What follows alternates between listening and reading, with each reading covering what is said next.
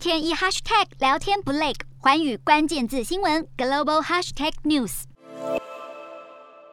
二零一八年的一项调查显示，美国中产阶级有三分之一的人没有至少四百美元来负担额外的支出。美国正在面临中产阶级人数减少的问题。皮尤研调机构指出，美国中产阶级的比例从一九七一年的百分之六十一降至二零一九年的百分之五十一。不过，也有专家研究发现，其实中产阶级的人数并没有改变。一九八五年和二零一六年都同样是百分之五十九，只是如今要维持和以往相同。的生活方式变得更加困难，越来越多人缴不出房租，买不起房子和保险，也没有能力抚养小孩。专家家形容这些人为被挤压的中产阶级。而形成这些现象的原因，首先和停滞的薪水有关。根据统计，从一九七零年代到二零一八年，中产阶级的总收入下降了百分之十九，收入成长速度更只有其他两个族群的一半，但是要负担的费用却是越来越多。租金、电费、手机费、网路费、车子，还有保险、食物等等。